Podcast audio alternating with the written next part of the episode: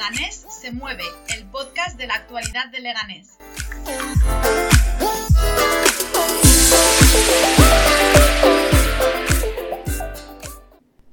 Hola, ¿qué tal? ¿Cómo estáis?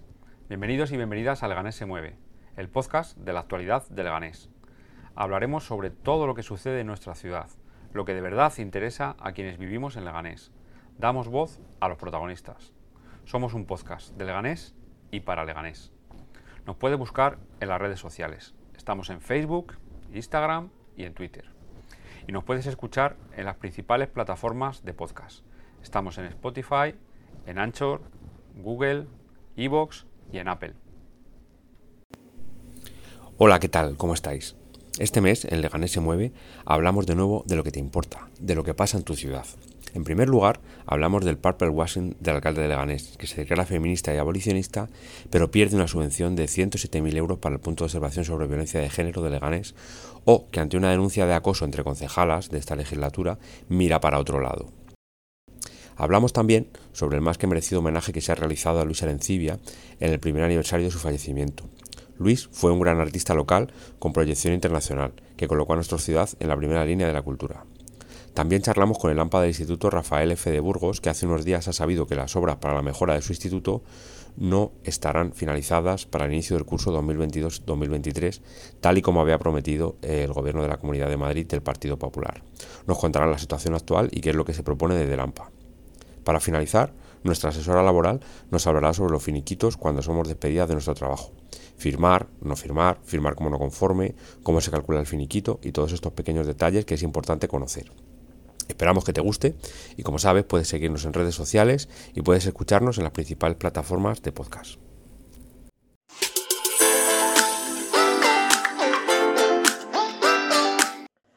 En el mes de marzo, concretamente el día 8, se celebra un día muy importante para la lucha de las mujeres. Se trata del Día Internacional de la Mujer Trabajadora, que es uno de los días fundamentales para el movimiento feminista. Antes de la pandemia, el movimiento feminista era capaz de movilizar a millones de personas por todo el mundo y nuestro país era uno de los que más movilizaciones masivas impulsaba. Se decía que el feminismo estaba de moda y claro, cuando algo está de moda, siempre hay quien se quiere sumar al carro aunque tenga cero convicciones. Por eso hablamos de purple washing, un concepto que se refiere a la variedad de estrategias políticas y de marketing dirigidas a la promoción de instituciones, países, personas, productos o empresas apelando a su compromiso con la igualdad de género. Y aquí es donde tenemos a Santiago Llorente, el alcalde de Leganés. El alcalde se ha pasado buena parte del mes de marzo dedicado al purple washing. Ha hablado en varios actos en los que se ha reivindicado como feminista, ha hecho bandera de lo feminista que es Leganés y su gobierno y ha señalado un compromiso firme con las políticas feministas. El alcalde incluso se ha atrevido a ocupar un lugar protagonista en el acto institucional del 8M, en el que la concejala de Igualdad simplemente actuó como presentadora. En lugar de dejar ese día el protagonismo a las mujeres, ha sido él el protagonista. Pero es que no solo es eso, es que este mismo mes de marzo hemos sabido, por una nota de prensa del Comité Unitario de Trabajadores y Trabajadoras del Ayuntamiento de Leganés, que su gobierno ha dejado escapar una subvención de 107.000 euros para financiar el punto violeta municipal del Observatorio de la Violencia de Género. Se trata de un servicio que trabaja para evitar la violencia machista, que atiende a las víctimas del machismo y atiende tanto a mujeres como a menores, y es un servicio enormemente importante.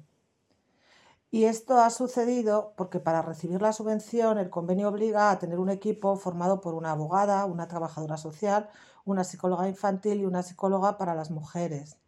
Y desde hace más de dos años este gobierno local no ha sido capaz de contratar ni a la abogada ni a la psicóloga, con lo que se está teniendo que derivar a otras entidades y por eso se ha perdido la subvención. Por eso decimos que el alcalde y por extensión su equipo de gobierno solo son feministas de boquilla, porque cuando tienen que garantizar que un servicio que cubre un papel fundamental de atención a las víctimas funcione bien, no ponen el empeño, se quedan solo en los actos y en hacerse los protagonistas. Por eso, quien se autoproclama feminista, quien va más allá y habla de Leganés ciudad feminista, debería actuar de otra manera Por estas actuaciones es por lo que hablamos de Purple Washing del alcalde, porque ha demostrado que de feminista no tiene absolutamente nada, por mucho que se autoproclame como tal, o por mucho que sus compañeras de partido lo digan.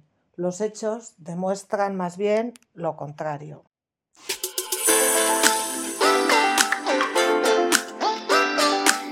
Hola, conmigo hoy en Leganés se mueve tengo Ugino y vamos a hablar sobre un poco de arte de Leganés, pero es no solo es arte, es un arte con un lugar especial en la corazón de Leganés. Pues, ¿qué es la Asociación de Luis Ancibia? La Asociación Homenaje a Luis Arencibia, Asociación Cultural, nace gracias al impulso de un grupo de amigos de Luis a raíz de su fallecimiento. Nuestro objetivo ha sido crear esta asociación para lanzar desde ahí un homenaje que rinda tributo a su figura, a su pasión por Leganés, para embellecerla, dotarla de esculturas, traer artistas que hayan dejado impronta en nuestro municipio, en definitiva por el buen hacer de Luis ya sea creando el Museo de Esculturas al aire libre o ejecutando esculturas emblemáticas en Leganés. ¿Y quién fue Luis Ancibia? Luis Arencibia eh, fue un canario que se afincó en Leganés a mediados de los años 70, eh, que trabajó en el ayuntamiento como director del área artística y que eh, se dedicó fundamentalmente a pintar, esculpir y hacer grabados. Eh, su vinculación con Leganés ha durado desde los años 70 hasta su fallecimiento el pasado año. ¿Puedes contarnos un poco sobre él y por qué tiene un lugar especial en Leganés?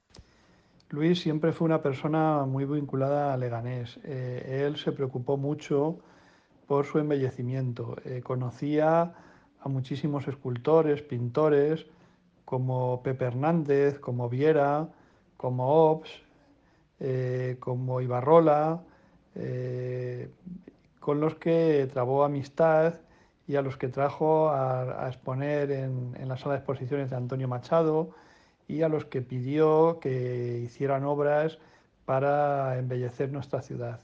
De esta manera, él propició que Leganés tenga un lugar destacado en España mm, a través de su Museo de Esculturas al Aire Libre y de su conjunto de esculturas en la calle. Gracias a ese quehacer, eh, hace unos años fue nombrado hijo adoptivo de Leganés, puesto que él era de origen canario. Gracias. ¿Y dónde se pueden ver ejemplos de su trabajo en Leganés? ¿Y qué es tu favorito y por qué? En Leganés contamos aproximadamente con unas 16 o 17 obras que son de, Luis. Eh, tenemos los retablos de la ermita de Nuestra Señora de Butarque y de la ermita de San Nicasio. Tenemos el hidróforo, que es el portador del agua que se encuentra frente al hospital. Tenemos también el caballo del agua, que se encuentra en la rotonda de la avenida del 2 de Mayo. Eh, tenemos también la fuente de las ranas, que está en la avenida de Europa. Eh, contamos con la, con la, fuente de la Plaza de la Fuente Honda, eh, con la Fuente de los Pueblos enfrente de la ermita de San Nicasio, con la sirena que está en la Plaza de la Inmaculada, eh, con la escultura que hizo las Brigadas Internacionales en la Avenida de Fuenlabrada, o con la escultura de, de José. Desde luego, una de las obras más interesantes de Luis es el caballo de las cuatro cabezas. El caballo de las cuatro cabezas es una figura mitológica, puesto que se trata de un caballo que tiene, eh, como bien dice su título, cuatro cabezas de las cuales brota agua y que en una postura eh, eh, levantada y con las crines al viento, pues desafía de alguna manera la gravedad. Es una obra bastante emblemática de su, de su quehacer. Y actualmente hay una exposición ahora, ¿no? En, el eh, centro José Saramago, en, cerca del metro de San Nicasio. ¿Tú puedes eh, contarnos sobre eso y el evento del otro día? La asociación de la que hemos hablado antes ya ha iniciado los actos de homenaje a Luis y el inicio se ha producido con la inauguración de la exposición que se encuentra en la sala de exposiciones del Centro José Saramago. A la vez se abrió también la exposición que se encuentra en la sala de exposiciones de Antonio Machado. A través de estas exposiciones lo que se pretende es que los vecinos de Leganés vean su obra, eh, principalmente eh, los carteles que hizo en los años 80, los cuadros y los dibujos que hizo en los años 70, 80, los dibujos de los locos, los dibujos de, la pasión, diferentes trabajos de dibujo, de grabado que hizo a lo largo del tiempo, los dibujos que preparó a principios, a, principios de los años 80 para el TV de la historia de Leganés, eh, algunas esculturas que él eh, terminó poco antes de, su fallecimiento y que estaba preparando para hacer una exposición. Eh, ese es el objetivo, que, a través de esas exposiciones se vea toda su obra. A lo largo del mes de, marzo, abril y mayo, y finalizando en junio, pues habrá diferentes actos, diferentes actividades para recordar la figura de Luis. Pues muchas gracias, Eugenio, para tu tiempo. Y mi otra pregunta es, ¿tiene previsto la asociación para el futuro? Una vez que terminen estos actos, eh, la asociación no tiene previsto en principio hacer ningún tipo de, actividad, aunque bueno, pues mm, creo que lo que haremos posiblemente sea reunirnos eh, aquellas personas que, hemos impulsado la, asociación y con todas aquellas personas que, que nos apoyan y ver si mantenemos algún tipo de actividad a lo largo del tiempo. Gracias, Eugenio. Y buena suerte con todo.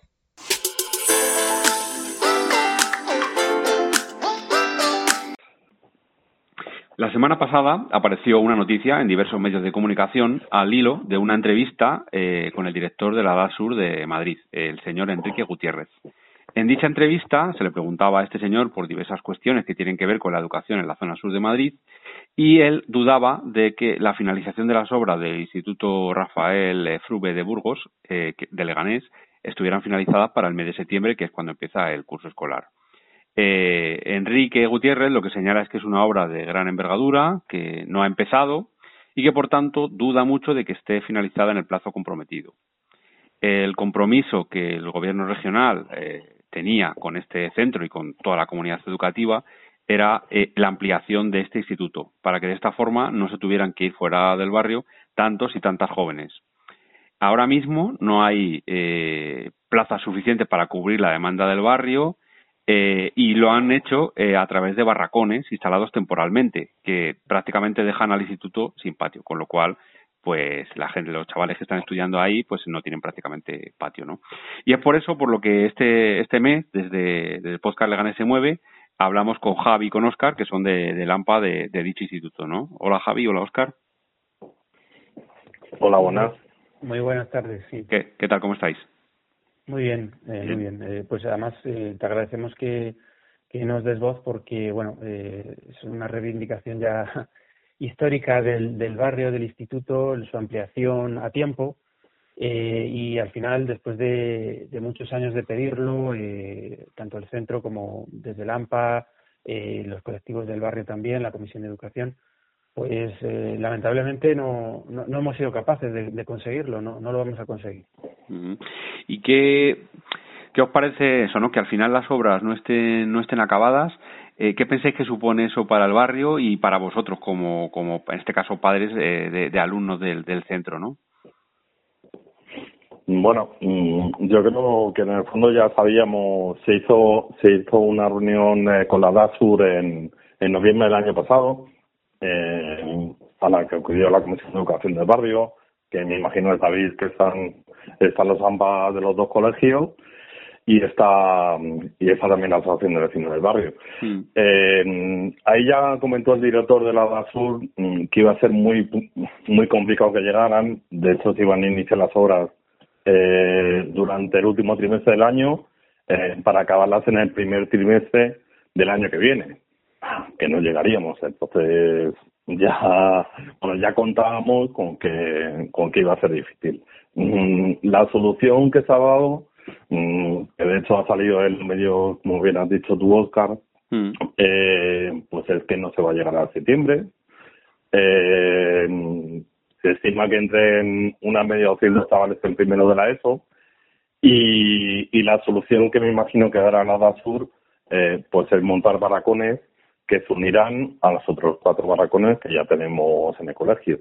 Mm, no nos parece una, una solución adecuada eh, vamos, para la educación pública eh, en el tiempo en el que estamos. Mm, creemos que los chavales mm, van a salir desfavorecidos dentro dentro del instituto, dentro del recinto, porque porque de hecho se han quitado a las comunes ya en el laboratorio, no tienen prácticamente patio y a nosotros personalmente nos parece nos parece mal. Es una bueno es una excepción, aunque ya pensamos que no iban a llegar, pero nos parece mal que las administraciones eh, no se pongan las pilas y que no haya una previsión real eh, de lo que va a pasar el siguiente curso. Eso es lo que eso es lo que creo. Claro, porque os iba a preguntar, eh, ¿esto va a suponer que se vayan a estudiar fuera del barrio? Y con lo que me estáis contando, no, no se va a ir nadie fuera. Lo que van a hacer es poner barracones para cubrir toda la demanda, pero van a estar en barracones.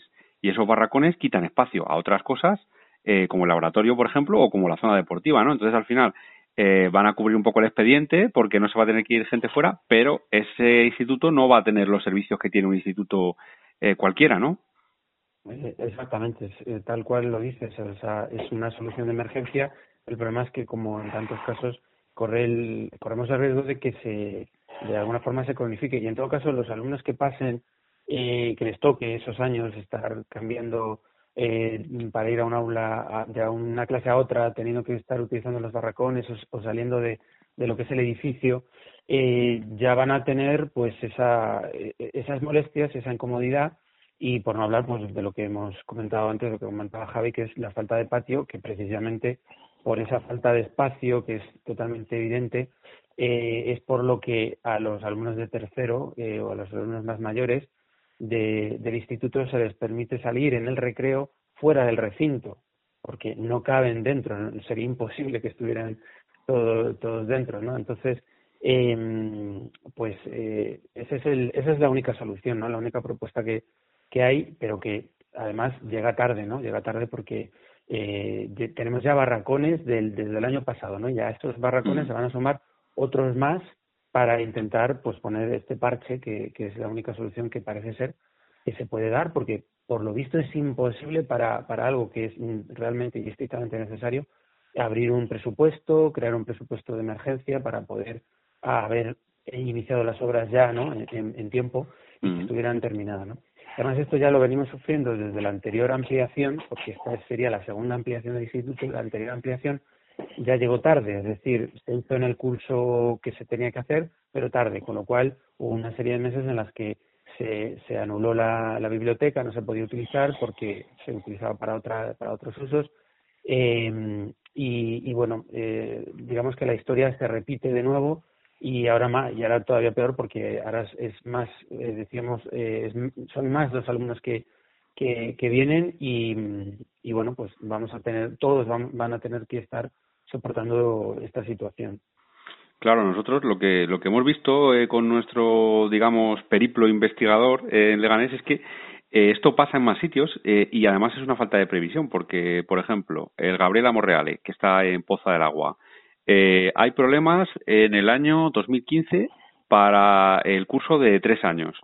Pues en 2015 hay problemas para tres años, 12 años después, cuando, perdón, 12 años, nueve años después, cuando esos niños y niñas que han entrado a tres entren a 12, va a haber ese problema en el instituto. Pues tienes 12 años para hacer esas fases del instituto y tener las clases suficientes. Pues no, llega el momento y no se, y no se ha hecho. O sea, es una falta de previsión preocupante. No, no lo que nos parece es que no, que la educación pública, pues como que no, como que no les preocupa, ¿no? Porque, bueno, supongo que antes de esto, eh, vuestros hijos, vuestras hijas habrán ido también a los colegios del barrio, a Vázquez Montalbano, a Ángel González, y lo habréis sufrido también, ¿no? Porque también, yo creo que también al principio pasó un poco eso, ¿no? Que no había suficientes aulas y este tipo de cosas, ¿no? ¿También lo habéis sufrido eso? Sí, sí, sí. De hecho, de hecho los primeros chavales habitantes del barrio eh, se tuvieron que ir al López de Vega en autobús eh, con, con tres y cuatro años. Eso, bueno, la verdad que nosotros traemos hace hace años, pero pero mm, pero es que el Vázquez Montalbán se hizo también deprisa y corriendo porque no había sitio. Y como y como ya no cabía en el Vázquez Montalbán, se tuvo que hacer otro colegio, pero mientras que se hizo la construcción del Ángel González, se tuvieron, les tuvieron que poner un autobús a chavales pequeños eh, para ir a otro colegio de Leganés. Entonces, claro, pues este barrio y todos los barrios nuevos creo que sufren esa, esa falta de previsión de las administraciones, eh, ya no solo en la Comunidad de Madrid, el Ayuntamiento de Leganés eh, tiene que estar implicado en la educación de los chavales de un municipio. Y, y tiene que presionar, que ya sabemos que la competencia es de la Comunidad de Madrid, pero tiene que presionar eh, a la Comunidad de Madrid para que se den eh, esas circunstancias para que los chavales de este municipio estudien en su barrio, por cercanía sobre todo, ¿no? Mm, sí, de hecho una cosa no quita la otra, ¿no? Que no tengas la competencia no quiere decir que no pelees por lo que crees que es justo, ¿no? Es verdad que institutos y colegios corresponden al gobierno regional, pero es verdad que del ayuntamiento sí que se puede estar todos los días en la consejería o en la DASUR exigiendo y, peleando por esto, ¿no? De hecho hay otra cuestión también del barrio que, que es que hay un colegio concertado privado y se cierran aulas de los públicos y se mantiene eh, las aulas en este, ¿no? Por ejemplo, este año el Vázquez Montalbán ha pasado a línea 1 y el Ángel González ha pasado a línea 2. Eh, mientras tanto, el otro colegio, que es el Antanes, mantiene eh, la misma línea, creo que no sé si línea 3 o línea 4. O sea, que esto también nos da una idea de, por dónde van los tiros de, de, la política educativa de este gobierno, ¿no? En cuanto a potenciar lo privado y lo concertado frente a, frente a lo público, ¿no? Pues eh, es, tal cual tal cual lo estás contando, es decir, eh, es eh, una especie de, frugalismo que, que es que digamos siempre pedimos a las, a las administraciones que no derrochen dinero. Lo que lo que no puede ser es que lleguen tarde a todo, que lleguen después de las necesidades, ¿no? Entonces la educación es un ejemplo, ¿no? En Arroyo Culebro podemos hablar de otras de otros servicios que no están como los sanitarios, ¿no? Mm. Pero eh, si hablamos de la educación, está este modelo de construcción por fases que podríamos decir, hombre, es bien, ¿no? Porque así solo haces el gasto cuando realmente es necesario. Estaría bien si funcionara, si se llegara a tiempo, si se previera, ¿no? Pero es que se espera el último momento, ¿no?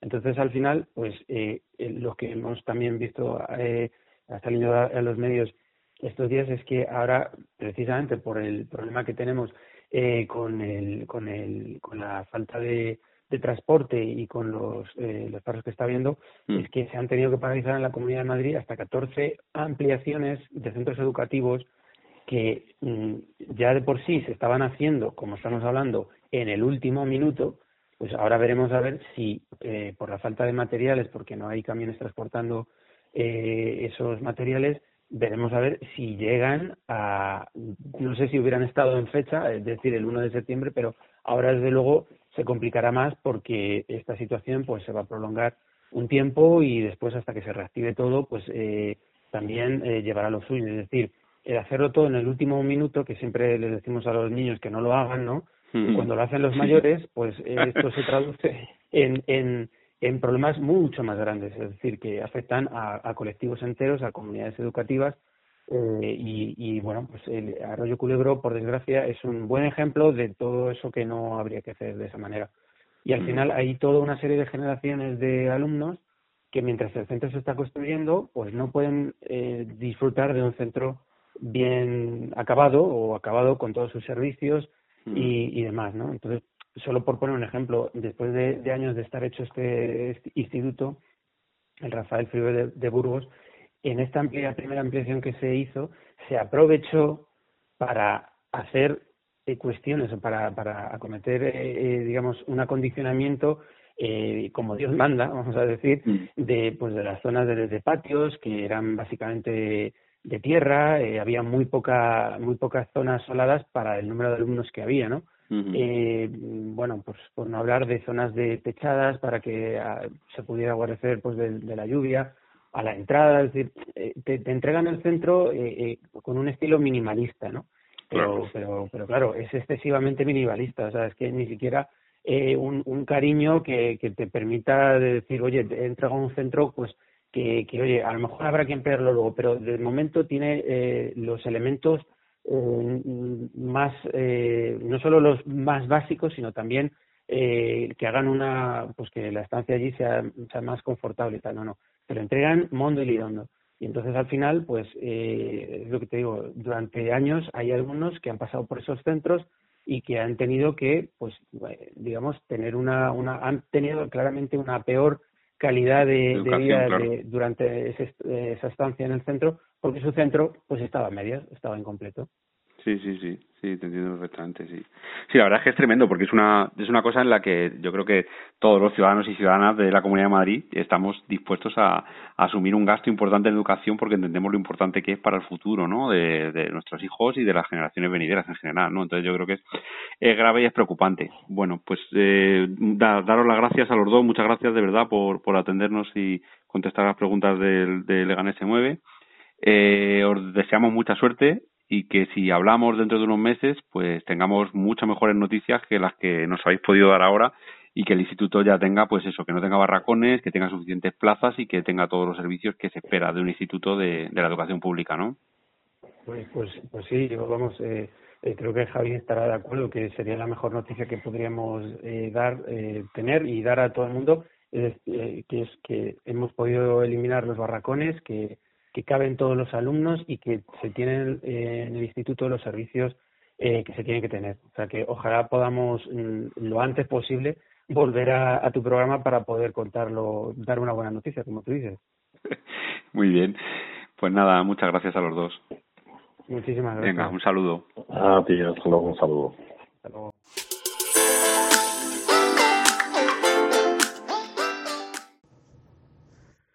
Hola, me llamo Beatriz y soy asesora laboral. Participo en el podcast Leganés se mueve hablando de derechos laborales. Hoy vamos a hablar de las extinciones de contrato, es decir, de despidos, finalizaciones de contrato y bajas voluntarias. La extinción de la relación laboral puede ser, en primer lugar, por decisión de la persona trabajadora, es decir, una baja voluntaria. En este caso, debemos comunicar a la empresa por escrito la decisión en el, plazo, que establezca el convenio, que en muchos casos es 15 días. Esta renuncia no genera derecho a indemnización ni a cobrar prestación por desempleo. Cuidado porque, por ejemplo, la no asistencia al puesto de trabajo durante tres días sin justificación puede dar lugar a una baja voluntaria tácita. La extinción del contrato también puede ser por decisión de la empresa. Por finalización del contrato temporal, que debemos conocer que genera un derecho a indemnización de 12 días por año, salvo en los contratos de sustitución. Si el contrato tiene una duración superior al año, deben preavisarnos con un plazo de 15 días. Si la duración es menor, no hay obligación de preaviso. Cuando tu relación laboral finalice por esta causa, te aconsejamos que consultes con tu sindicato, ya que una parte muy importante de los contratos temporales de este país son en fraude y se puede reclamar el despido improcedente. Ten presente que el plazo de reclamación son 20 días hábiles.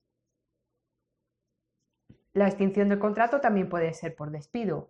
El despido puede ser objetivo disciplinario, improcedente o nulo. Y va a depender de las causas que lo justifiquen y la indemnización que nos corresponderá será una u otra.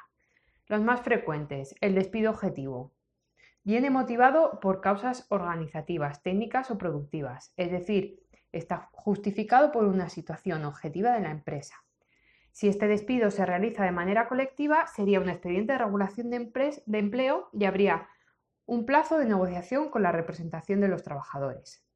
Este despido conlleva una indemnización de 20 días por año con un tope de 12 mensualidades y se requiere un preaviso de 15 días.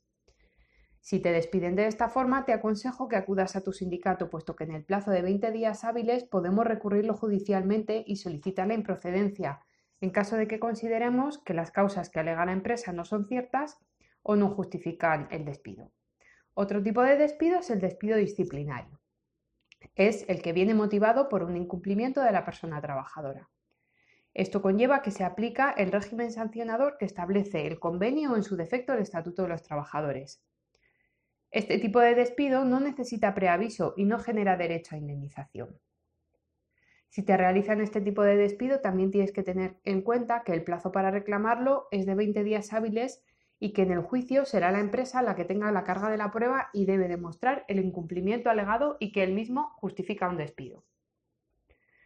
El despido improcedente es un despido sin causa que lo justifique. Normalmente este tipo de despido se inicia con una comunicación por parte de la empresa de un despido objetivo o uno disciplinario.